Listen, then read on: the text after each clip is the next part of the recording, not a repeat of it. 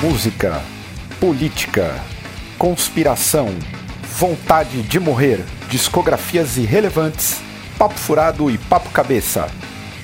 Esse é o Drops do Senna.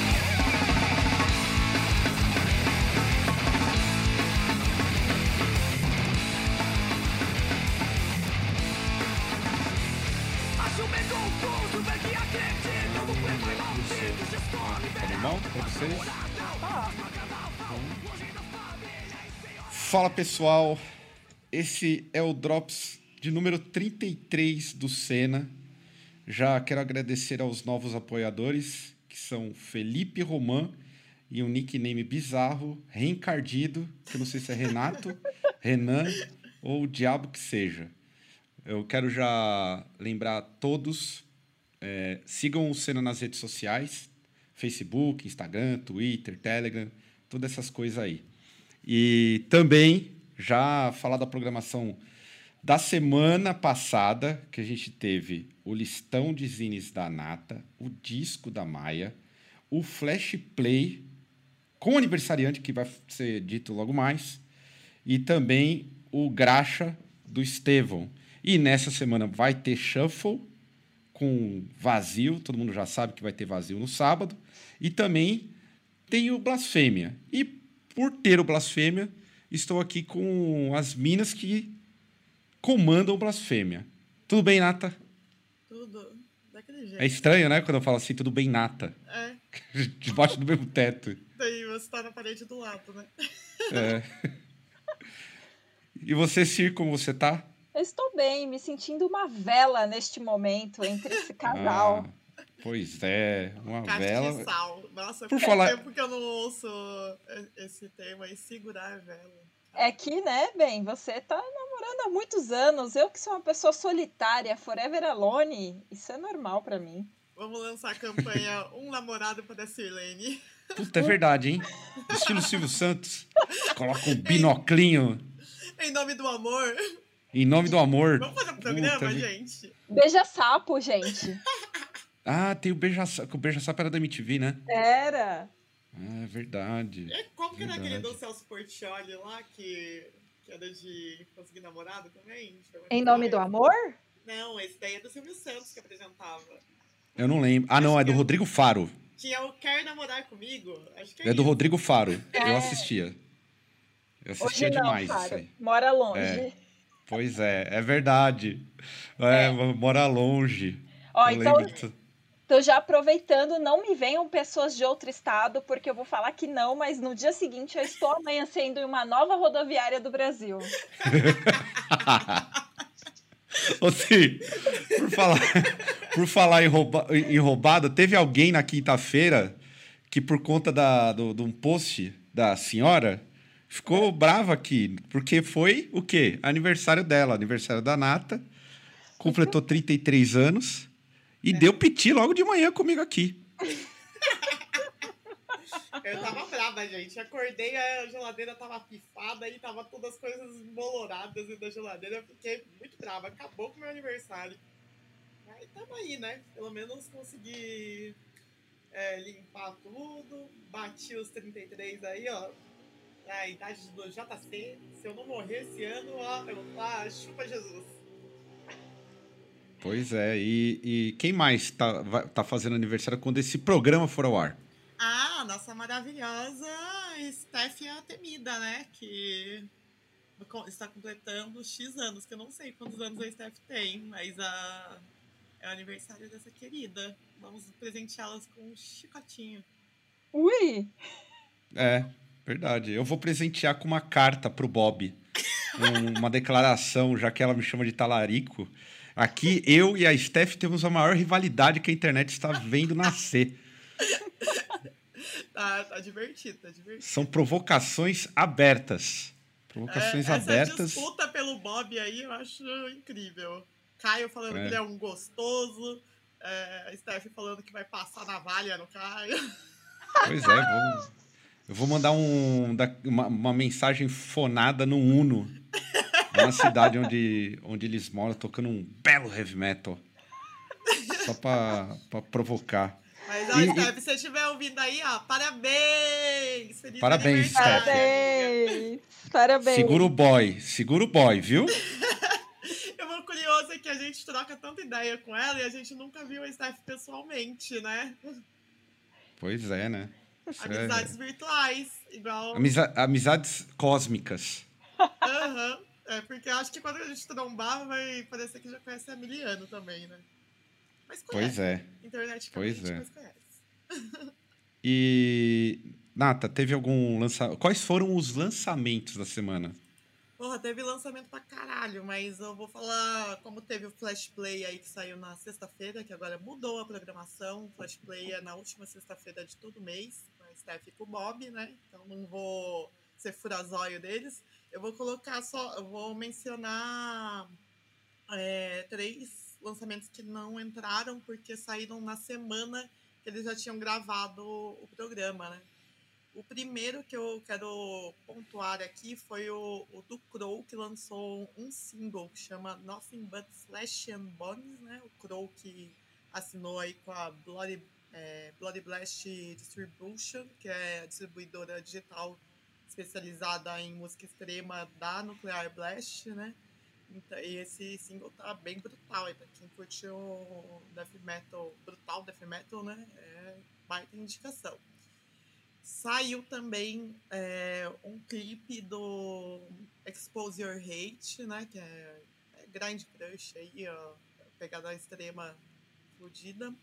É, do, do single We Against the Gods, que é um clipe né, no estilo de. esses vídeos de quarentena, saca? Uhum. Ficou bem legal, ficou bem massa. E na mesma pegada de vídeo de quarentena, quem lançou também um clipe foi o Infamous Glory, outra banda aí de death metal, que lançou o clipe da Macabre End. Ah, esse aí eu vi. É, ficou bem massa. Além disso, aí saindo um pouco do, do som extremo, vamos para o heavy metal tradicional, que pra mim foi a, a minha descoberta da semana que eu ouvi pra caralho, que é uma banda que não é nova, mas pra mim é nova porque, como ela parou já faz uns anos e retornou agora, é, eu só conheci ontem, pra ser mais específica, que é a Hellway Train, que é uma banda de Minas Gerais, de Belo Horizonte, que curiosamente eu eu tinha ouvido de manhã e eu achei bem massa que eles lançaram um EP, né? Liberaram duas músicas do EP que na real conta com cinco músicas. É, liberaram a Off the Rails e a Bomberman. E o Mark Brito, que é o, o vocalista da banda, ele me escreveu no, no Messenger e foi muito engraçado, porque ele meteu, menina, sou seu fã, adoro seu trabalho, que não sei o que lá. Ó, eu não sou macho escroto não, tá? É porque eu sou boiola. Aí eu já amei, assim, logo de cara. Aí eu, aí eu comecei a trocar ideia com ele sobre a banda. E eu, e eu ouvi, a primeira coisa que me veio na mente foi o Rob Halford. Tipo, caralho, É bem parecido. é muito igual, muito igual.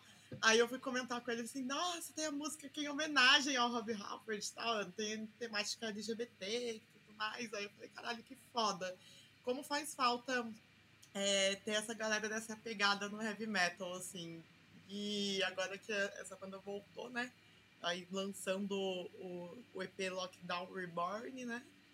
É, espero que quando as coisas voltarem ao normal, no pós-apocalipse, eles toquem pra caralho aí, porque a banda é bem boa, viu? É, tomara que o apocalipse acabe. Se bem que eu acho difícil. Mas vamos aproveitar. Sir, dá, dá um número de 1 a 30 aí, vai. que, que é isso? Rifa? É, é, sorteio dos É kits aqui, que eu sempre esqueço. Não, mas Então- peraí, peraí, peraí, peraí, peraí. Esse, o primeiro Não, prêmio- peraí, deixa eu. Deixa, qual que é o primeiro prêmio, Natália? O primeiro prêmio é o kit do metal. Então vai, vai, Sir, de 1 a 30. Seis. 6, vamos lá, vou ver aqui. 6. Marvin Oliveira já ganhou o Muito kit bem. Parabéns! do metal. Parabéns. Parabéns, Marvin. Se você estiver ouvindo, a gente vai fazer o contato pelo e-mail. Outro número aí, Cir. goste, né? Tomara que ele goste de metal. Agora o É. kit hardcore. Ah, Kit hardcore. Ixi, esse aí você jogou o B.O. nas minhas costas. Vamos lá. É. Número 15. 15. Vamos lá, procurar aqui. Carlos Moraes. Carlão também. Vamos entrar em Parabéns. contato. Ganhou do hardcore também. Agora o último.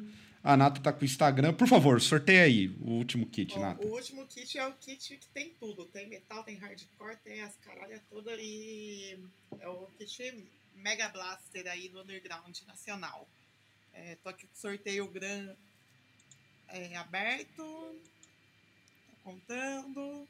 Aqui Então- é ao vivo, galera. Ao vivo, é. Ao vivaço. Ó, 524 participantes. Muito Vamos bem. lá. Sorteado foi o número 266. Arroba Wagner underline XVX underline 108. Ah, eu conheço.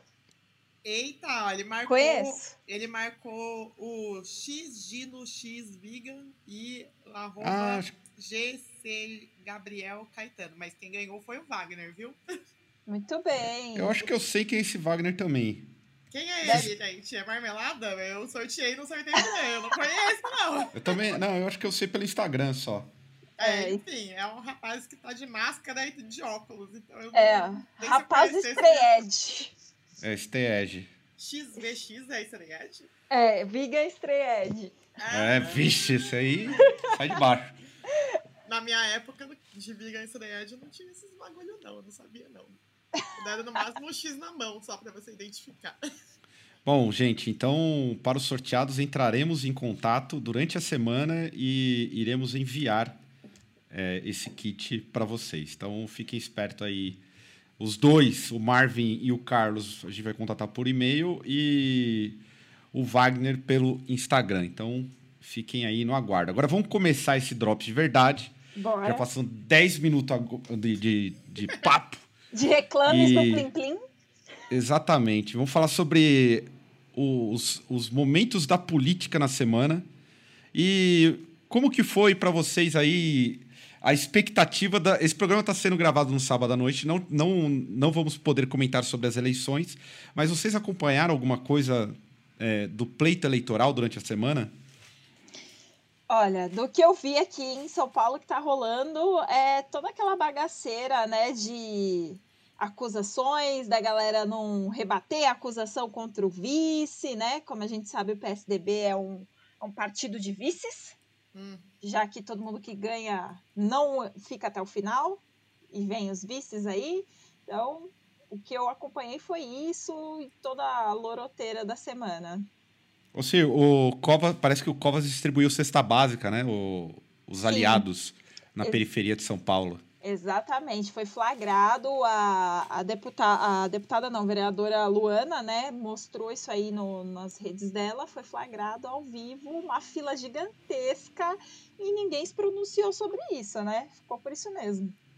Ai, gente, mas o, o meu ponto maior daí, eu é, sei a importância e tal, mas o que eu fico pensando mesmo é que no Brasil tem 58 mil vereadores. Pelo PSOL tem 81 só, ou seja, menos de 1% do total de vereadores. É, o que, que vai conseguir? que- tipo, mesmo o Boulos conseguindo, ele vai enfrentar o boicote do governo estadual e federal. Como que vai ser? Vocês acham que se ele ganhar, ele consegue ter alguma gestão que não seja só social liberal, sabe? Porque eu acho muito difícil ele fazer um governo à esquerda. Olha, você quer falar, Cir? Fala primeiro. Não, é- é- eu também acho que é difícil, né? E, assim, pelo menos o ponto que eu espero que ele vá tocar na ferida é o lance da habitação, e eu acho que isso realmente ele vai conseguir fazer alguma coisa aqui em São Paulo, né? Para regularizar a situação de muita gente que está sofrendo. Mas eu acho difícil, né? Fazer. É aquela coisa que a gente já conhece. É muito difícil quando chega na hora H fazer a tal virada à esquerda. É complicado.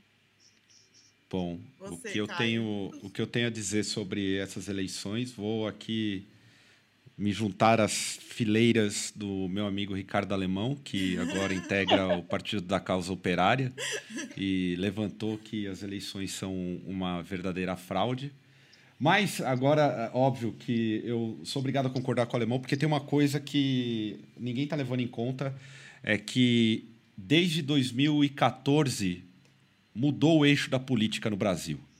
Acho que ninguém tem, ninguém tem percebido isso. Mas a gente sofreu um golpe de Estado e, e parte da esquerda, inclusive o PSOL, principalmente, junto do PT, eles insistem em fazer uma política como se nada tivesse acontecido. Eu acho que eu nunca vi, e é, é, assim, óbvio, nunca tinha visto, e nem é do, do, do, do aspecto de, de, de não perceber a política, o jogo político. É, mas desde a queda da Dilma, eu nunca vi uma sequência de eleições tão manipuladas como vem acontecendo nos últimos quatro anos. 2018 foi uma manipulação geral e a manipulação é, ela passa principalmente pelo campo midiático.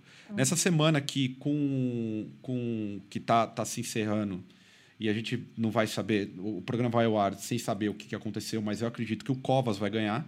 Se o Covas não ganhar em São Paulo, é, é, é, me, vai, vai, me surpreender muito. É, inclusive, o último dado que, sa que saiu já era uma pesquisa, e eu não gosto de confiar muito em pesquisa, uhum. que dava 57% da, dos votos para o Covas e 43% para o Boulos. O último debate que ia ter foi cancelado porque o Boulos ele testou positivo para o Covid. Sim. Só que não foi só isso. Teve inúmeras outras entrevistas com Boulos que colocavam ele na, na Berlinda. Nossa. Tiveram a capacidade de, de, de levantar a bola relacionada à Venezuela. Na é, roda é, viva, né? Pra, um, exato, para um simples prefeito. Teve uma outra repórter da CBN, que eu esqueci, uma japonesa. Ah. Não é japonesa, não, né? É uma orienta, oriental.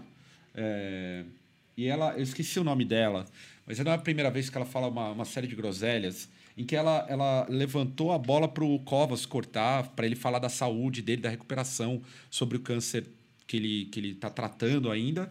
E, o, e no caso do Boulos, pressionou ele de outra forma, não deixou nem ele responder. Então, o que a gente tem nos últimos anos, e até já estou me estendendo muito com relação às eleições, eu tenho vários amigos que estão empenhados nessa eleição do Boulos, e que eu acho que não percebem o problema ainda, é que a gente tem uma manipulação constante enquanto a esquerda não abrir os olhos e entender que é preciso ter uma outra resolução de luta que contemple o povo e faça o enfrentamento de fato aos interesses dos grandes capitalistas, tanto em esfera municipal quanto federal, a gente não vai para lugar nenhum. É, a opção eleitoreira. Lugar nenhum. É a eleição burguesa não vai contemplar a gente nunca. Eu acho que do, o, assim, do, do, depois do golpe de Estado, a gente tem exemplos e mais exemplos. Tá muito dado isso. É, é, é questão de prática da manipulação que está acontecendo. E a gente pode. Que é uma, uma coisa que eu tenho certeza que algumas pessoas vão colocar aí no, no chatzinho, nos comentários e tal. É, então, qual que seria a, o melhor caminho? Qual seria a alternativa, né? É, eu vejo que precisa ter uma radicalização aí das bases, sabe? E isso é possível sim. A gente acabou de ver isso no, nos nossos vizinhos do Chile. Então dá sim. pra gente ter uma radicalização para ter o um enfrentamento dessas elites. Peru também, né? Agora isso. o pessoal tá saindo às ruas para pedir uma nova constituinte também no, no Peru. Sim, exatamente. Assim, até para deixar bem, bem claro e objetivo a, a, a, minha opinião, eu acho que todo setor de esquerda, de esquerda que se reivindique em algum momento revolucionário, que se presta a gerir o, o, o, os negócios de um Estado capitalista, que seja a nível municipal, ele já está fracassando na proposta dele. A elite empresarial, e eu tenho que colocar isso porque o pessoal, é, os ditos progressistas, que ouvem esse programa, inclusive, já fica a crítica aqui, é, não gostam da palavra burguesia, porque soa meio fantasia, não é Harry Potter o negócio. A política é algo sério. E aí você tem que trocar para as, as elites empresariais. Mas elas manipulam todo o contexto midiático, inclusive político, para afetar candidatos à esquerda. Então, todo candidato à esquerda que se presta a dar as caras para gerenciar os negócios da burguesia vai se dar mal. Então, vou pular aqui que eu queria fazer esse, de, esse debate. Eu, se, o, se o Boulos ganhar, ótimo, ótimo. Eu não acredito que vá dar Boulos. Se der, se preparem, porque as coisas vão ser muito difíceis, como é para qualquer setor de esquerda. A gente teve o Haddad, que foi um bom prefeito, isso aqui em São Paulo, um bom prefeito para as zonas centrais de São Sim. Paulo, Sim. Para os moradores do, do- do centro de São Paulo. E mesmo assim, ele governando para boa parte da classe média, ele foi escorraçado e Verdade. visto como um mau prefeito. E não foi um mau prefeito, hein? Não Apesar foi. de eu não gostar do Haddad. Não gosto do Haddad, não foi um mau prefeito. Enfim, passado essa primeira parte, já deu aqui pistola. Não, né, mas deixa que eu eu, acho con- que eu- deixa eu continuar Você quer- aí, porque Por favor. eu vou... É que senão a gente vai comer muita pauta em cima da, Não, do- da Prefeitura de São só Paulo. que eu quero falar ainda falar do mesmo assunto, só que trocando de assunto, que é sobre manipulação midiática e sobre censura, né?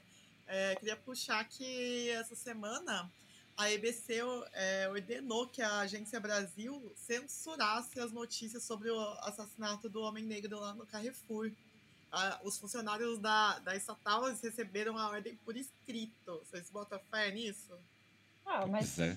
A IBC passou, ela passou por várias mudanças, né? Desde que teve a gestão Bolsonaro começou aí, e eles tiveram um passaralho lá dentro, né? Aham. De, de profissionais que agora estivessem alinhados com a questão ideológica do, do Bolsonaro. Então, ó, gente, né? Isso aí é, é o mínimo, né? Ah, então, os funcionários receberam a ordem que eles tinham que ignorar, não era para comentar absolutamente nada a respeito no- nas redes sociais e em nada que fosse ligado à agência É. eh, da morte do, do Freitas, né? É chapa É. branca, Que né? O homem negro de, lá de- que foi É o famoso aparelhamento, né? É, chapa É o branca. O aparelhamento que o PT não fez. Que Exato. deveria ter feito. E que, na verdade, Que o senhor, o senhor Bolsonaro diz que fez e nunca aconteceu, né? Vamos Nunca combinar. aconteceu. Nunca aconteceu. Eu- vejo, às vezes, o, por exemplo, a TV Brasil, é um aparelhamento total dos valores que eles acreditam. Propaganda, É. né? É propaganda a todo momento. Então, Não, o, mais, o mais curioso, né, que tudo que acusavam o PT de ter feito que não fez, Eles tá, tá fazem. sendo feito agora e ninguém fala absolutamente nada sobre isso. não vai. É. é, mas não, Por isso que eu não falo, quando falar. eu falo que a gente tá numa ditadura, a galera acha que eu sou dramática. É, Alarmista. porque só porque a gente pode publicar qualquer merda nas redes É, então. sociais, não existe controle da informação, não existe censura, não existe gente sendo morta. É porque Pois é. uma ditadura diferente, né, que a gente está vivendo. É a, a ditadura da, da- das ideias, realmente. Então, as ideias estão sendo é, expostas e obrigatórias para as pessoas, estão sendo incutidas na cabeça delas e elas não estão notando, notando isso, né? Essa que é a questão. Pois é. É. E ainda bem que aqui, alguém, ninguém vai citar o livro do George Orwell, não, né? não. E nem Não. vai citar Foucault. Não. Ah, bom. Bom. E outro acontecimento aí na semana, acontecimento que tem a ver com política também, muito foi a morte do Maradona. É, eu fiquei muito emocionado. E eu queria- cheguei vocês acu- casa, Era meu aniversário, estava a Caio Augusto sentado na frente da TV, acompanhando todos os momentos do, do velório do Maradona até, até ele ser enterrado e, Sim. e com os olhinhos brilhando. Assim. Tava querendo chorar. Você viu alguma coisa do, do Maradona quando era mais nova, Sir? Ou nada?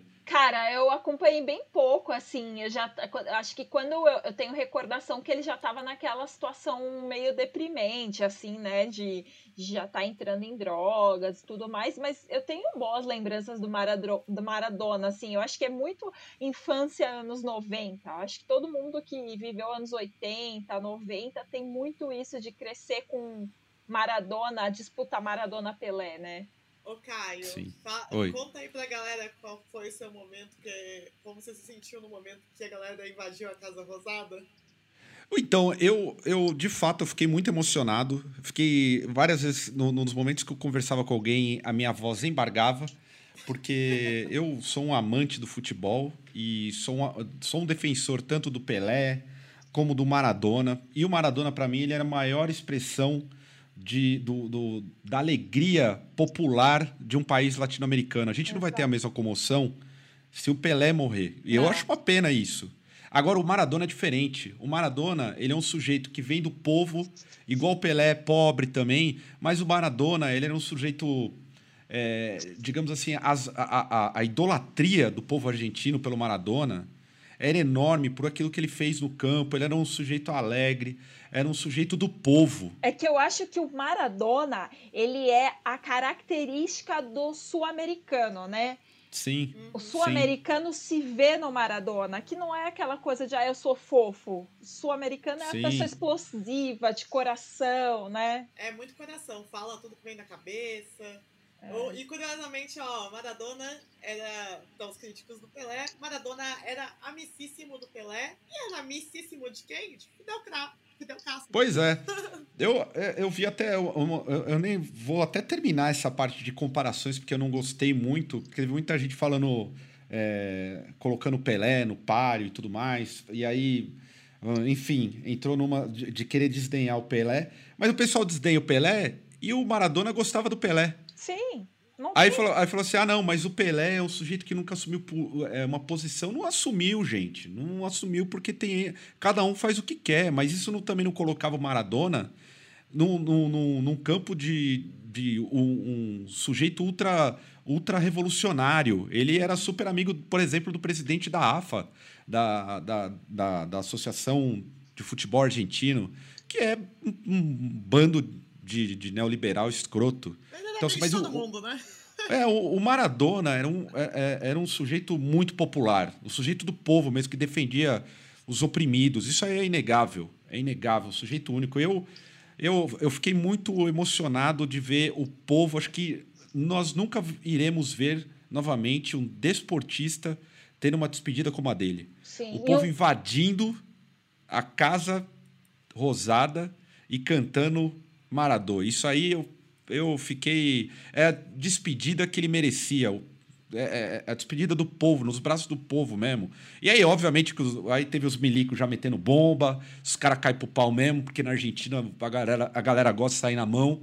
E, bicho, eu sou muito fã do Argentina, do, do, do Maradona, vai fazer muita falta. Você já não era mais.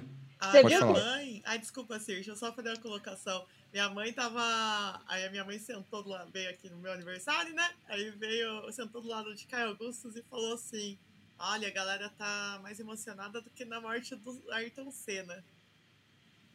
Então, mas é do, do, do Senna. Tem um, um, um, lance que até alguém. O Senna pro brasileiro teve muita significação. É, é, ele, ele teve uma.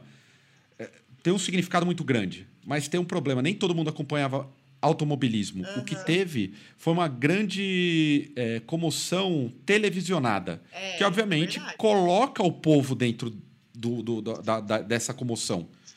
Entendeu? Acho que isso, isso é um aspecto. O Maradona não. O Maradona é diferente. O Maradona era um sujeito identificado com o povo, era imperfeito. Teve até uma pessoal... que abriu o caixão, né? É, é, um é, o pessoal ah, tendo que abrir o caixão. É, isso é um absurdo. Tentar abrir o caixão para ver se era verdade. Então é uma idolatria. É, de um, do, o sujeito tem uma, uma igreja, uma religião maradoniana que eu acho maluco. para ver e, o tamanho. E vocês viram que tem os, uh, o pessoal que apoia ele estava pedindo para renomear um mar na Argentina para ser um mar Adona. É mesmo? Sim, a galera tava pedindo para ter a mudança de um mar e que o mar tivesse o nome de Maradona. Mar Adona. Fudido. É, é, é, uma, homenagem, uma homenagem pra sempre. É, ele vai ser sempre um, talvez o, o maior, em termos de idolatria, o maior desportista da história. Ele era incrível e isso aí é a, a, admirável. Não teremos ninguém como Maradona nesse sentido. E agora, pulando literalmente, que tinha a ver com Maradona também. Eu estava lendo uma coisa aleatória aqui sobre uma nota da, da, da OMS recomendando 300 minutos de exercício na semana. Sirlene, você tem se exercitado na pandemia ou não? Não. eu tentei. Já era? É, não, eu tentei, né? Eu vi todo mundo postando dentro de casa, correndo, pulando. Eu tentei, mas não deu certo. Eu comprei agora uma bicicleta, vamos ver, né? Se eu volto a me exercitar, mas não, não rolou, não. Vocês. Você, Nata, você, a Nata voltou, né? A Nata agora é polidenser. É verdade. É, então, eu no começo do ano tinha montado aí a minha crew de bike, que é o Morte Lenta Bike Punks, que tem o objetivo de andar de bike devagar. E aí a gente pedala pela cidade e depois vai beber. Aí tava muito legal, todo mundo se reunindo, cada vez mais galera pulando junto, né? Fazendo frente a certos coletivos que pregam a morte rápida. Mas enfim, aí a gente fazia esse rolê aqui por São José de boinha, assim, cada um com a sua bike normalzinha e tal. E aí depois parava num bar. Aí teve a pandemia, aí eu, eu tava antes pedalando sozinha, assim, quase todo dia. E aí eu fui cansando, assim, sei lá, foi. Acho que a falta de perspectiva do futuro foi me, me frustrando. Foi, aí eu fui ficando, tipo, apática e não tava fazendo mais nada. Aí quando voltou as coisas a funcionar e tal, entrou na fase amarela, a minha amiga, eu já fazia polidência antes, né, e tal, fiz um, acho que uns seis meses. Aí a minha amiga, que é a minha professora, ela tinha parado, tinha ido para o Nordeste lá fazer qualquer coisa lá, e depois ela voltou. Só que eu não voltei a fazer. E aí, como eu parei de pedalar, é... aí, eu, aí voltou, ela voltou a abrir para aluno presencialmente, né? Porque eu não tenho uma barra no meu apartamento, mesmo se eu tivesse, não ia ter o espaço para eu fazer os exercícios. Aí, como ela voltou a abrir com protocolo de segurança, faz eu tirar o sapato no, antes de entrar no lugar, álcool gel para hum. todos os lugares, máscara e tudo mais. Aí, e um aluno por vez, né? Aí eu voltei a fazer e aí eu faço aí duas vezes por semana, que dá, deixa eu ver, 120 minutos. Não dá os, os 300 minutos. É, mas já tá e bom, você? né? Tá e, alguma coisa. E eu? você, Caio?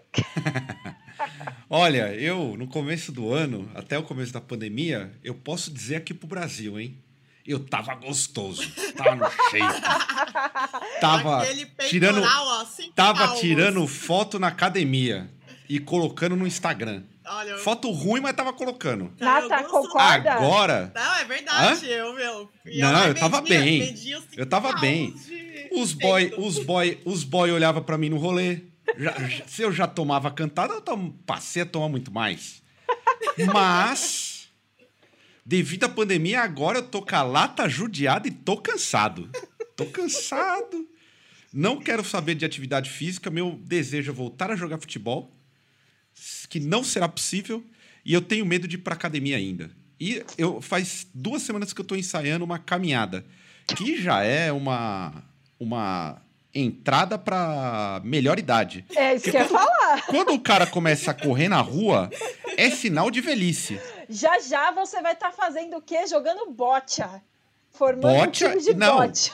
Se pior, pior, eu vou começar a me inscrever naquele, naquelas maratonas da Centauro, da Netshoes, da do Novembro Azul. Já vai ser uma parada aí que vai ser recorrente. Eu tô ensaiando essa volta para ver se eu dou uma, porque eu tô cansado, tô realmente eu abandonei. Eu se eu for ver, eu tava pré-diabético, quando, quando eu descobri que eu não tava mais, aí eu larguei. É, aí eu larguei, mas. voltado já, né? Já voltou, tá tudo ruim agora. Não quero nem pegar um exame. nem quero. Até pra falar em, em, coisa ruim, e já pulando, que eu tô todo cagado mesmo. O. Nata, você recusaria 100 milhões de reais? Não, 100 milhões aqui eu tô batendo muito forte. O Manjeracaba. Você odeia o Marcelo, o Marcelo te odeia. A circunstância é essa. Aí vocês ficam lá um tempinho um longe do outro tal. E aí chega a Chaninho Records e oferece 50 mil reais para cada um para voltar. Vocês voltariam à banda? É óbvio. Óbvio, Então, você, o acha que, você acha? Eu, não- eu sou louca, mas não sou burra também, né? O, o, o Noel recusou 100 milhões de libras. Aí, ó, Pra ó notícia alemão que gosta de ouvir o ex É. pra namorar. Não vai ser agora que você vai ouvir um novo de, do Oasis pra namorar, porque a treta dos irmãos aí, ó, continua firme e forte. Vai Você ter foi- que ouvir as antigas. É. 712 milhões, gente. 712 milhões. É porque eles já estão podre de rico que eles podem, podem se dar ao luxo de recusar. Pra mim, ó, se tivesse a treta, alguém oferecesse, sei lá, ó, te dou cinco conto aí pra vocês fazerem o show junto, eu falei assim, opa, dou até beijo na boca. Não, mas aí. Ih, é- Caio, o quê? Ah, vai fazer o quê? Me dá dois pau aí, tá tudo bem. você também beijaria o Estevam? Ah, de graça. Mas esse aí é o beijo de graça. você acha que vai... Esse aí é o beijo de graça. Mas se pagar, ele até assumir relacionamento. É, isso aí tá, tá fácil. O, o namorado do Caio mesmo é o Estevam. Eles têm um É. relacionamento romântico aí há muito tempo. É um relacionamento aberto no final das contas, É, né? eu sou, eu sou o primeiro caso de homem desejado por outros homens em larga escala. Decididamente. Ô, ô, ô Sir, mas você, você pagaria uns 500 pau pra ver o Oasis no Allianz Parque? Nem fudendo. Só, só...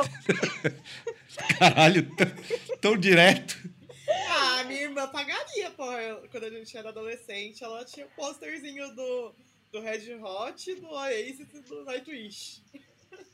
Olha, se fosse, sei lá, promoção que tá encalhado, ingresso encalhado, aí rolava. Caso contrário, não. Agora eu vou jogar você numa sinuca de bico. Ah, Encontrou o boy da vida. Ixi. Putz. Vai pros finalmente. Putz. Se ele colocar um Oasis pra rolar no MP3 do quarto, quem paga a conta do hotel? Ele, né? Aliás, eu acho que eu saio fora. Na hora eu me levanto, olha, meu irmão, boa sorte pra você. Curte aí seu Oasis, falou, valeu. Porra, Então não dá pra namorar ouvindo Oasis. Não vai, dá. Porra, então, É. ó, mais um momento que o, o Gui falou no outro Drops aí, que ele foi no show do Legião Urbana com a namorada. Ele, ele foi o namorado de ouro, então já sabemos a pretendente da Sirlene. Ela não é namorada de ouro, hein? Ela não faz concessões. Não, não É, faço. Tá certa. É, tá certa. É por isso que eu tô solteira, gente. Já, já temos mais, mais uma prova pra colocar no nosso concurso do, do namorado da Sirlene, né? Qual é o nome mesmo? E amor. falar em, conce- falar em concessão, o, o Sir, você gosta do Drake? Ele vai interpretar mesmo Obama? Cara, eu acho o Drake legal, ele tem um posicionamento bem melhor do que o Kanye West, né? Que sem- dispensa comentários. Mas nada a ver, né, com o Obama. Pelo menos fisicamente, não parece não, velho. Vocês acham que parece? Olha, não acho. Acho que não tem muito a ver. Eu, inclusive, já fui chamado de Drake uma época. que falavam que eu parecia o Drake. O Drake Não do sei aonde. Olha, É, o, eu- o Obama falou assim que o, que o Drake ele é, é um irmão talentoso, muito talentoso. É a tecla SAP é. Ele é bonito, muito bonito.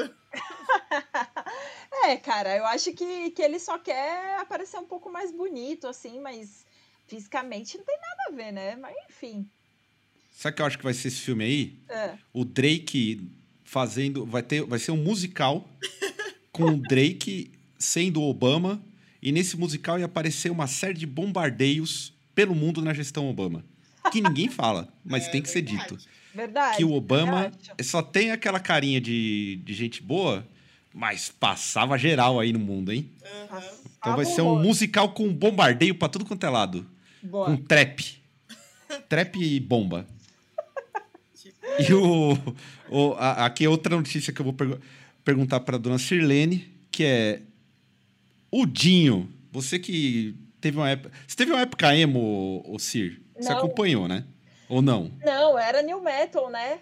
Mas não tinha um pezinho aí no, no Ah, não, hardcore, sim, no emo? Sim, eu Uma curto. choradeira de leve. Eu curto umas escondido, bandas. escondido, né? Porque isso aí é vergonha alheia da Sirlene. Não, Na época, Peraí. Não, mas peraí, na época tinha aquele emo toscão que eu nunca curti, o que eu ouço é o real emo, que é as bandas dos anos 90 ali. Ah, É você não outra Você não coisa. é fãzinha de Days of Days? Nunca, detesto Date of Day, sempre detestei. Isso é uma coisa que eu me defendo até o fim. Aí, ó, ó, o Dinho Ouro Preto ele pediu desculpas pras, ba pras bandas emo. Eu, o que, que ele tinha falado? Ele, ele odiava o emo de Ouro Preto? Ele, ele deu Ah, uma entrevista, né, pro Lobão. Ah, o, o Lobão de Ouro. É, não, olha, olha que dupla. É. O Lobão e Dinho Ouro Preto, meu Deus. Baita dupla. Dinho Ouro Preto, que é um colecionador de doenças, né? Ele já teve gripe suína, ele já teve dengue, traumatismo craniano, coronavírus, é, apoiador de liberais, como Sérgio Moro. Ah, E essa, agora- essa é a pior doença né, de que ele já teve, né? E agora ele fala em karma. Ah, eu gosto desses papos. Faz Eu merda a gosto. vida inteira, né? Não, ele, ele é tipo daquele filme lá, o do. Pô, esqueci. Que é o cara que nunca morre. Que é inquebrável, que todo mundo gosta. Que tem o? Bruce Willis. Highlander? Não, que tem o Bruce Willis, que tem, teve o Fragmentado também. Tem o vilão de vidro. Ah, ele é o. o, cê o. Ai, nem sei. Eu ia falar, mas não- eu ia falar besteira, então não sei.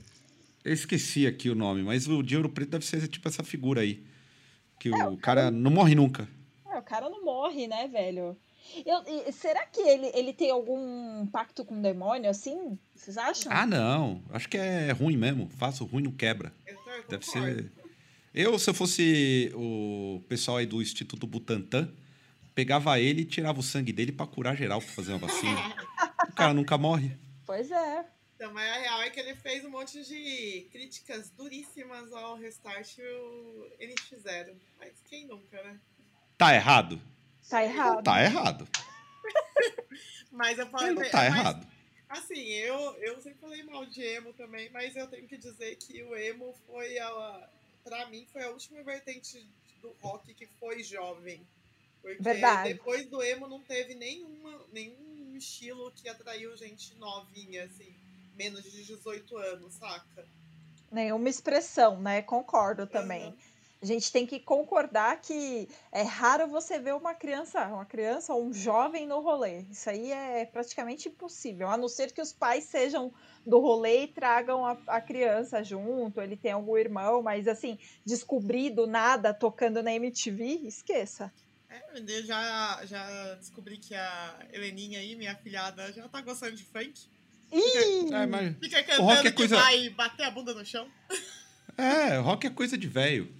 É. Não, não tem. O rock tá morto faz tempo. Mas, É ó, saindo aí, falando um pouco de. ainda de rock, né? Que eu vou falar de uma banda que tava fazendo ações aí pra tentar atrair a juventude. Que tem fãs que gostam de Rihanna e gostam de Sepultura. Toca a sirene. A sirene. Sepultura do Brasil. Toca a sirene. Aliás, Sepultura. É, que vai ter. Vai, continua, Nata. Depois. Tocar a sirene, não a Sirlene, tá? Ah, é, é. Por favor. Desculpa, eu falei errado? Não, Não. Posso ter, não. posso ter falado. Não, não, não. Mas então, é que o Sepultura aí levou a galera ao delírio aí no Twitter, que a galera gastou todo o 13 terceiro aí fazendo a limpa lá na lojinha deles que fizeram a liquidação de Black Friday. É. Então, se fez a limpa, é tudo velho. Tudo velho que tem dinheiro, Pois é. que não tem onde gastar, torra dinheiro em banda de rock. Vocês viram o preço da chinela, cara? Não, quanto? Oh, a chinela lá de 74 reais, meu irmão. Ah, vai tomar no cu. Oh, aí também, aí, olha, 70 pau numa chinela. Falei um palavrão aqui, já desmonetizei o vídeo, desculpa, mas. Ah, Ah, sério? gente. 74 reais a chinela de sepultura? É o preço cheio, né? Eu não sei, na Black Friday se baixou, mas, porra, 74 reais uma chinela havaiana, meu irmão. Aí não dá, hein? Não. Olha, foda. Vocês, pesou. vocês compraram alguma coisa aí na Black Friday? Comprou. Comprei, comprei hoje leites veganos, inclusive quem quiser, ó, fazer a propaganda, Notico, faça o favor de monetizar o nosso vídeo. assuma o Senna. Mas eles estavam em, eles estavam em promoção. Foi a única coisa que eu comprei. Vocês?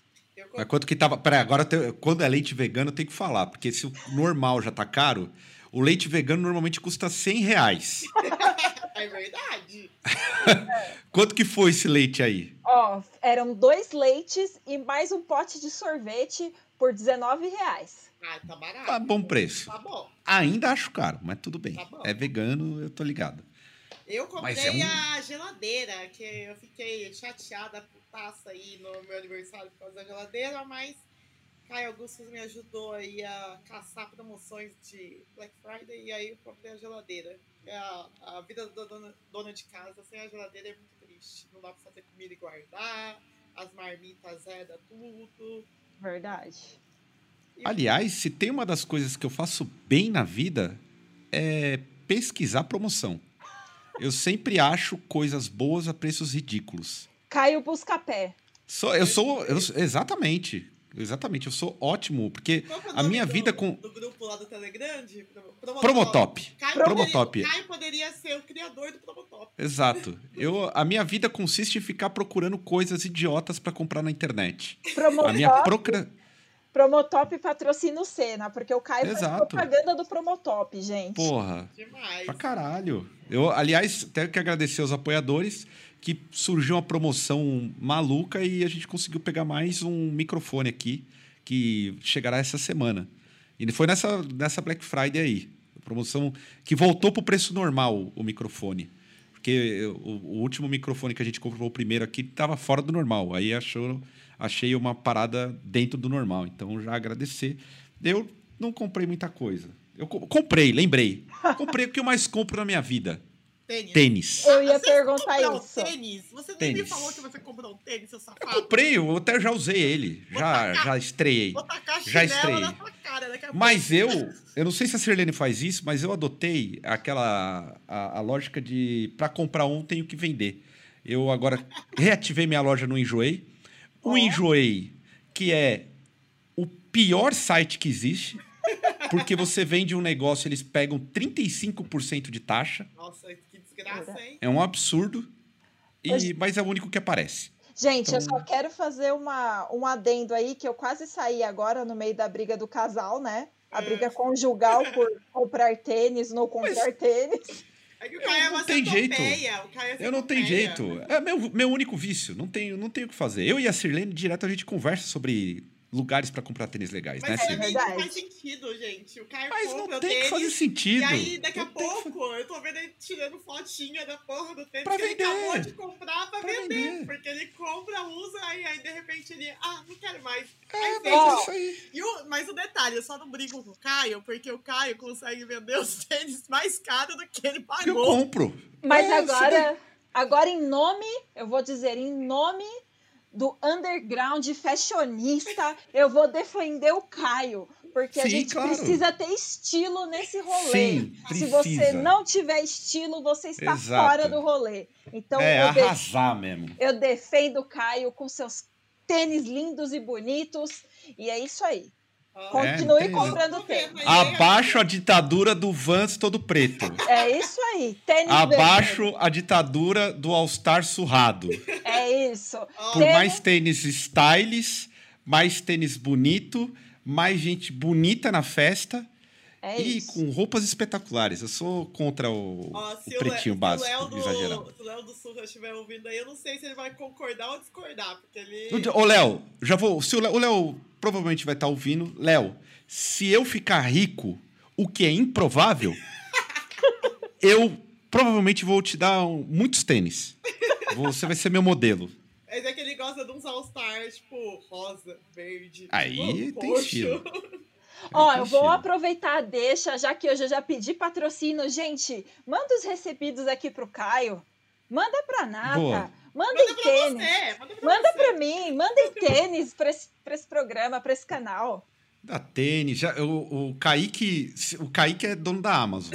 Então é capaz do Kaique mandar. Um livro algum... sobre tênis. Livro sobre tênis. Sneakers.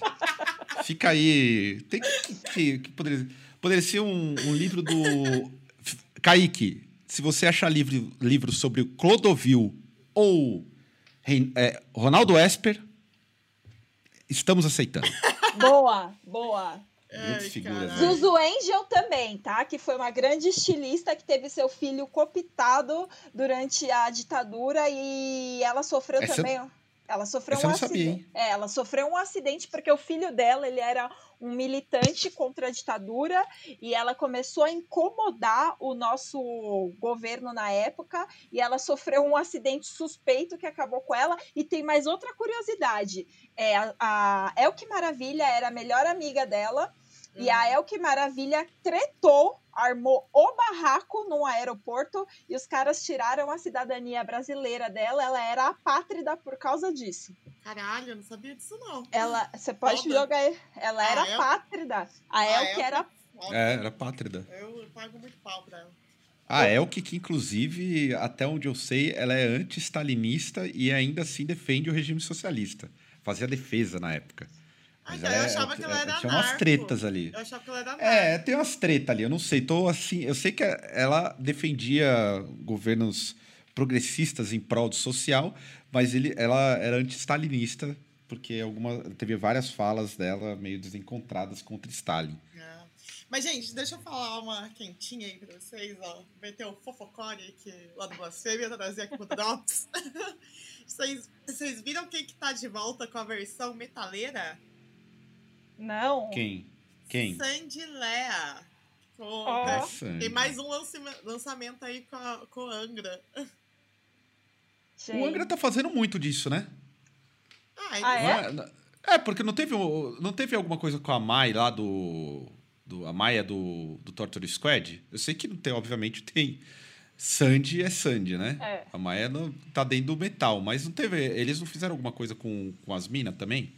Ah, não ter. lembro. Eu vi que o Sepultura fez, É, o né? Sepultura foi com a Fernanda Lira, com a Angélica Burns lá do Hateful Murder. Isso. E com a. E com a Maia também. É, com a mãe do, do Thor. É.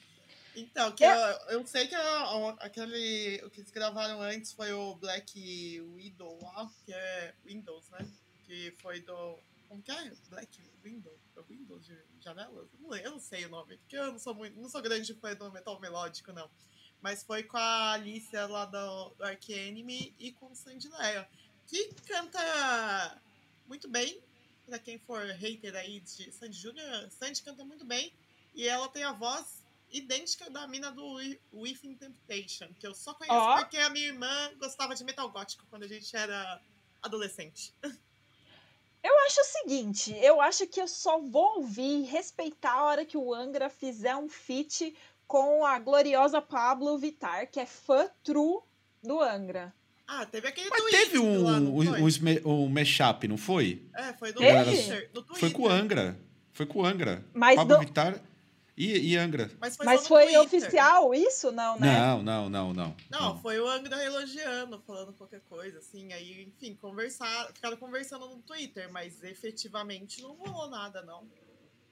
Eu acho que a Pablo tem que bater aí os lace dela, junto com os metaleiros e o Angra. O que, que vocês acham? Olha, eu acho que também. eu- acho que qualquer uma dessas cantoras, tanto a Pablo quanto a Sandy, se entrar pro metal, tá afundando a carreira. Qualquer É término. né? É, é fim de jogo. É fim de jogo, assim. É, é colocar a carreira abaixo. Não vai contribuir com nada. É. Com nada, nada. A Sandy vai fazer um soco Angra, aí é capaz dela. O helicóptero dela cair. Porque quando a pessoa cai, entra pro metal, tudo dá errado. Gente, nada dá certo na vida. Eu já contei que eu fiz uma matéria com a Sandy na faculdade. Sim, Sim. isso aí. Ah, mas eu não contei pro público. Então abreveia, breveia. Não, enfim, Sandy Lea, ela tem um metro e meio de altura, ela é muito pequenininha, ela é super sardenta e ela é muito quietinha, assim. E, aí, quando o Lucas Lima vinha buscar ela, que eu fui a primeira turma de ProUni da PUC Campinas, né? Aí eu, a minha diversão era ficar vendo o Lucas Lima buscando ela e eu ficava olhando assim, que homem. O Lucas Lima? Ele, é, ele era. Tinha um, Não, ele era gatinho. Um peitoral bonito ali, ó. É, ele não, ele era, ele era bonito. Era bonito. Gente, Ele quem, é bonito. quem tem o melhor peitoral do underground? Heitor, ai, gente. Do underground? É. Puta, hein? Peitoral, bonito. Ah, eu vou falar o Caio Augustus aí, porque. Ah, eu tinha. Há oito meses atrás eu tinha, agora não tem mais. Agora eu tô humildade. Deixa no comentário aí, gente, quem tem o melhor ah, peitoral puta, do underground. Melhor peitoral do underground. Porque os livros... O Rodrigo que tocava no Cursed Slaughter. Ah, é verdade, toca no asfixia. É gostoso pra caralho. Então, vou, ixi, eu tenho um monte é, de peitoral aqui pra falar agora. Lá, agora veio aqui o, o, De novo, o Roger. O Roger do Hauser, gostoso. Ah, da, da, é da panturrilha. Não, é da, da, panturrilha passando pela bunda e, e, e, olhando o peitoral é super gostoso. Ah, mas ele é magrelo, Aí tem o, o Rodrigo Batera, que, que também é, tem um belo peitoral. O underground a galera é judiada mesmo. Ah, ela tá cansada. Ô, Eu tô destacando Bob, dois bons aqui. Ô, Bob, se você estiver ouvindo aí esse podcast, mete uma foto sem camisa aí no Instagram. Ah, o Bob no, o Bob no clipe do Creatures, ele, ele, ele tá sensual. Tá super o, sensual. Tá super sensual. Dá uma escondida ali e tal. Não dá pra saber se tem um peitoral. Eu estou falando de peitorais que eu já observei. É. Já toquei junto. Que eu sou um cara que, que observo. Tem treta não. Por falar em treta, já que a gente falou de Sandy, é, vocês ouviam o Sandy Júnior quando eram jovens ou não? Antes do rock, o caralho. Eu sempre fui roqueira. Eu também não Ah, você sempre foi roqueira. Você falou com 5 anos, você estava ouvindo Impala de Nazaré. Não, eu não, era, eu não era metaleira. Eu falei que eu era roqueira na infância, depois eu virei punk, depois eu comecei a ouvir metal. Porque então, o meu então pai teve... era hippie do caralho, e aí ele fazia a gente ouvir Led Zeppelin, Pink Floyd, essas merda tudo aí. Pink Floyd não é merda não, eu gosto. Nem Led Zeppelin. Mas enfim, ele fazia eu e a minha irmã ficar ouvindo isso daí, ou no, no máximo que saía do, do progressivo psicodélico era tipo Beatles, enfim. E o meu irmão que trouxe metal para dentro de casa, que aí ele ouvia tipo, os Iron Maiden e tudo mais. E aí eu por mim mesma fui buscar as bandas independentes e aí eu conheci o punk e aí eu gosto de metal e punk, metal punk e tal. Aí depois no final da, da adolescência aí, nos meus 17 anos, conheci o Marcelo, que me apresentou a desgraça da vida, né? Que é o underground. E você, Cir, você gostava do, de alguma coisa fora do, do antes de, de gostar de som mesmo, sim? De gostar de. Meu, eu era popzeira, velho. Popzeira, imitava Britney Spears. Assistia Spice Girls, sempre amei. Amei o pop, eu sou uma pessoa do pop. Essa é a verdade, tem que ser dita. É, Spice, e... Spice eu gostava também. Fazia e... coreografia e os caralho. E eu gostava também das, das bandas pop dentro do rock, que era tipo No Doubt, que era do Sky e tal, o, Garbage gosta até hoje tal, que é os rock pop e tal. Mas é, sempre foi dentro do rock. Assim, Mas e aí dentro do rock? Você tem alguma banda assim que vocês ouviam ou ouvem ainda e olha, às vezes bate uma, uma crise existencial, por que que eu ouço? Do tipo assim, vou dar um exemplo. O, eu tava vendo uma matéria que mandaram para mim sobre matéria antiga sobre o Mengele, Joseph Mengele, o um nazista, o médico nazista responsável por inúmeras mortes em Auschwitz. E alguém falou para mim, ó, essa, essa, a, a End of Death do Slayer é, fala sobre esse cara, mas não num, num, numa forma crítica, né?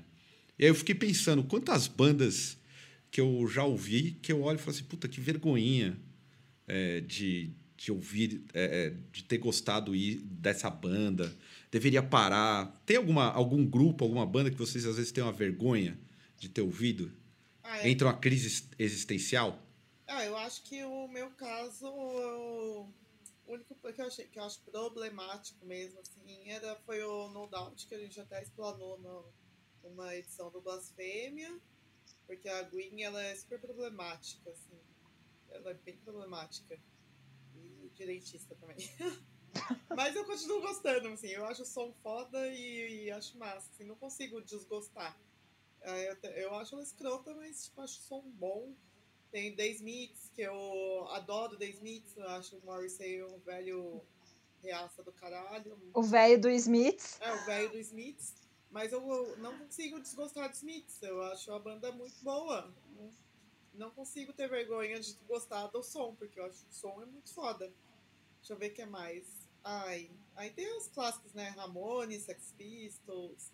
Sex, Sex Pistols é, é realmente, tipo, virou o velho do Sex Pistols, o Johnny é. Rotten, né? Não, mas e as letras do Sex Pistols, por exemplo? Ah, eu tenho vergonha, porque quando eu era adolescente e não sabia porra nenhuma de política, eu era, tipo, anarco-burrona, assim, sabe? Eu achava que era, tipo, tudo e todos.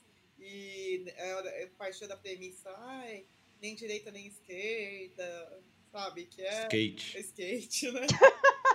aí pintava o ar de anarquia na camisetinha. Aí comecei a ler. Aí quando eu fui, acho que eu tinha uns 16 anos, aí tive um namoradinho que falou assim: Ah, legal, você é ele era socialista, né? Já naquela época. Aí ele disse: Ah, legal, você gosta de anarquismo e tal. É, quais são os autores que você é, segue? Aí eu falei assim: Ah Bakunin, anarquismo terrorista. Só que eu nunca tinha lido porra nenhuma. Aí, eu, aí ele falou assim: ah, então vamos trocar uma ideia sobre isso, né? Vamos discutir. E aí eu achava ele, o carinha da horinha, né? Assim, ah, deixa eu estudar, né? Pra não pagar de burro. Aí eu comecei a ler, aí eu falei, puta merda. Aí a gente começou a discutir e tal, aí eu já meio que desencanei dessa veia anarca e comecei a, a estudar outras vertentes é, dentro da esquerda e tudo mais.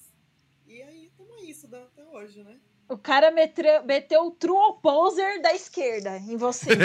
é, foi tipo é, isso. O cara, o cara meteu.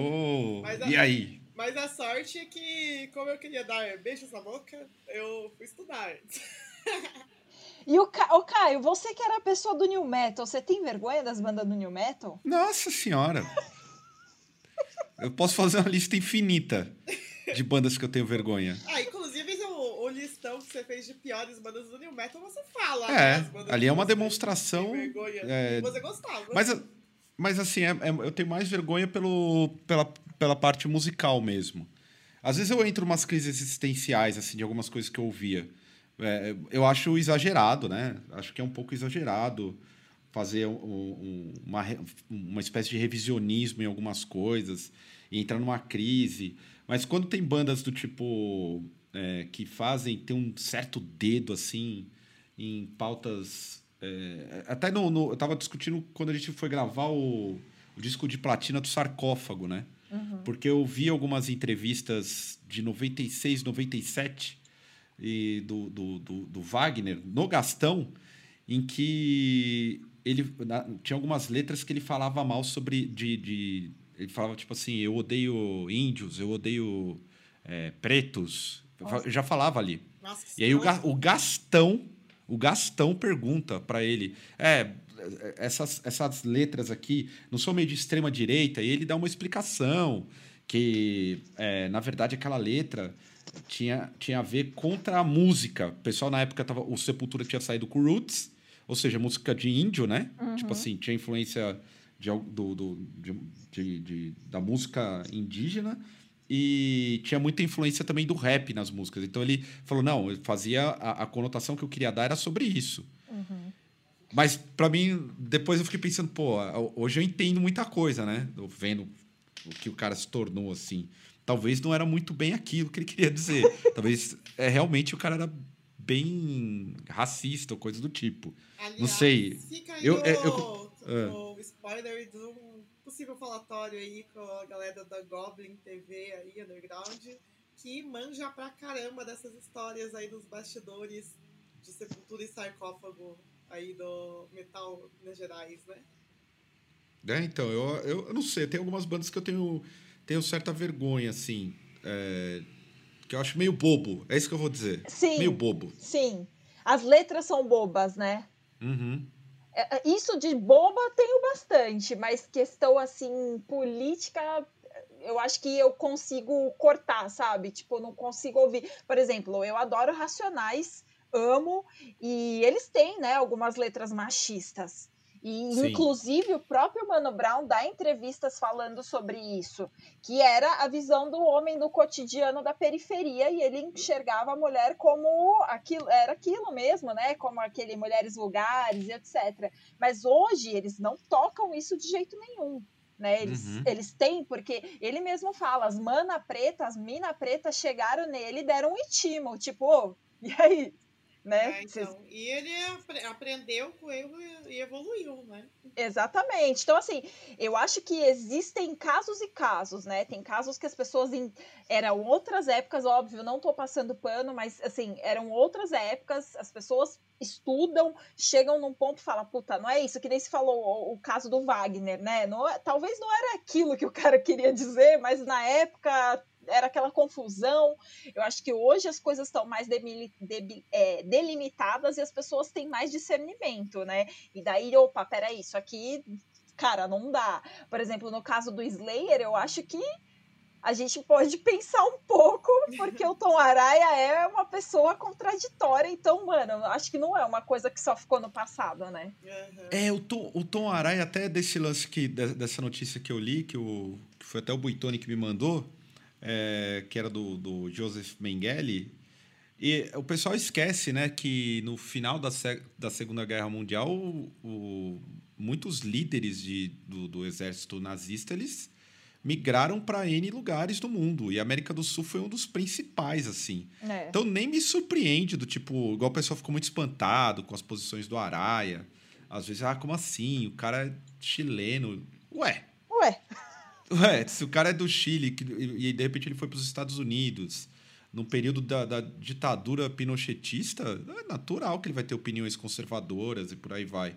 E vai até do tipo ter uma adesão, uma opinião escrota é, a, a, em relação ao nazismo. Aliás, o Mengele, que a gente estava falando aqui antes, o pessoal fica assustado do Brasil, no caso, ter muita célula. São Paulo, acho que é o estado que tem maiores, que tem maior concentração de células nazi, não? Acho que, no, não acho que no sul que, tem bastante também. Acho que Santa Catarina, hein? Santa Catarina? É, Santa Catarina. Mas eu queria dar uma, um, um, até dar um dado interessante do Mengele aqui. Ele foi primeiro para a Argentina e aí depois ele veio para o Brasil. Quem iria imaginar que um, um, um alto oficial do exército nazista iria passar por Nova Europa, Serra Negra, Agora vem, hein? Agora vem a sua cacetada. Caieiras. Caralho. Diadema. Porra. Embu. Caralho, até Embu. Santo Amaro. Morou no Brooklyn. E agora o, a cereja do bolo. Uh. Morreu em Bertioga. é. É, o moço se escondia de verdade, né? Pois é. Puta pois que é. pariu. Veio para um país e ficou em lugares de nomes indígenas. Pois é. Porra, velho. Será que é, é, por isso que tem os Tupini Vikings aí no Brasil, né? As células. Ah, com certeza. São discípulos é, de Mengele. Era de Osasco, porra. Ah, é verdade. Então, mas aí, tá vendo? Não dá pra gente zoar mais. É. Não dá. O cara tava do lado, pô. Tava ali, ó rodando tudo aqui perto. Aliás, o Estevão, quando fez aquela a, a, matéria do, do Graxa sobre gravador, ele mandou umas fotos que ele estava no, no, no, interior de Santa Catarina. E olha, gente, a galera é meio, dá, dá pra se assustar, hein? Ó, eu vou. Eu vi, eu vi um, um sig raio no teto.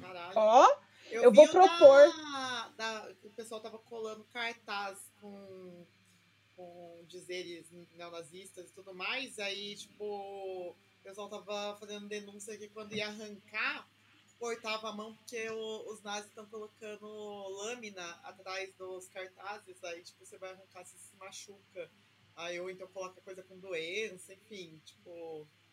Esse bagulho meio bizarro, assim. Eu falei, caralho. É, pois é. Fala aí, Cir. Não, eu vou propor aqui uma matéria de jornalismo investigativo pro Senna um novo é. quadro. Descubram nazistas no Brasil, onde eles estão, onde eles moraram, de onde eles vieram, para onde eles foram. É, Ia ser massa, hein? É boa, eu queria fazer igual das, o Roberto Cabrini. É isso. Banda, em vez das bandas ficarem, ó, uma querendo matar a outra, usa a energia aí, ó, pra localizar os nazis, porra. Nossa, ia ser da hora. Tipo um bagulho Roberto Cabrini. Isso. Dá medo. Bom, gente, vamos chegar ao nosso fim aqui de programa. Alguém quer fazer uma consideração final? Por favor, está aberto o microfone. Eu quero agradecer mais uma vez, mandar um beijo para minha mãe, para minha avó, para meu cachorro e agradecer todo mundo que está ouvindo. Agradecer a vocês, muito obrigada por deixar eu falar umas merda. E é isso, valeu. Bom, Nata. Eu quero dizer que a camiseta do Crucifixo do Blasfêmia já foi para estamparia. Estamos aí, ó. Vocês pediram, a gente fez. Se vocês não comprarem, a gente vai fazer é, uma Mandinga. aí, ó. A gente vai fazer feitiçaria e. E é vocês que se cuidam. A gente vai perseguir vocês na internet. É isso é. aí. Até é. vocês comprarem a camiseta. Tá certíssimo. Essa camiseta eu tenho certeza que vai vender. É sucesso. Já está tá dado.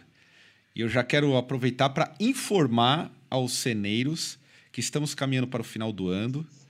Esse final do ano nós entraremos em férias e o Drops só em 2020 a partir de fevereiro. Então, até o dia 18, até o dia 18 não, até o dia 20 de dezembro tem Drops. Depois é férias. E aí só em fevereiro. Então ninguém vai ouvir a voz. Então a gente tá caminhando aí pro. E o último vai ser especial, hein? Vai ser especial. Vamos cumprir. Eu acho que vamos cumprir aí uma promessa. Ah. Eu aproveitar aí que tô eu e o Sirlene aqui, que sou a, a tiazona do pavê. Posso fazer uma piadinha? Não, por favor, para terminar. Essa, essa, eu, eu, essa... A, Mai, a Mai fez uma piada que, nossa, no último foi. Ela superou tudo. Por favor. Eu acho que tem que ser fixo isso. Uma de vocês fazer uma piada de tiazona no final. Não, eu, eu, piada aí, ela foi contada pela mãe do Marcelo aí, Marcelão, batera do Banjo, faz o disco de platina aí com você. A dona Helena, ela me contou essa piada e eu achei muito boa. Por favor. Vamos lá. O que, que o Red Banger estava fazendo com o ouvido encostado numa lápide no cemitério? Putz, faço Tenho ideia. a menor ideia. Ouvindo Sepultura! E oh. terminando com chave de ouro.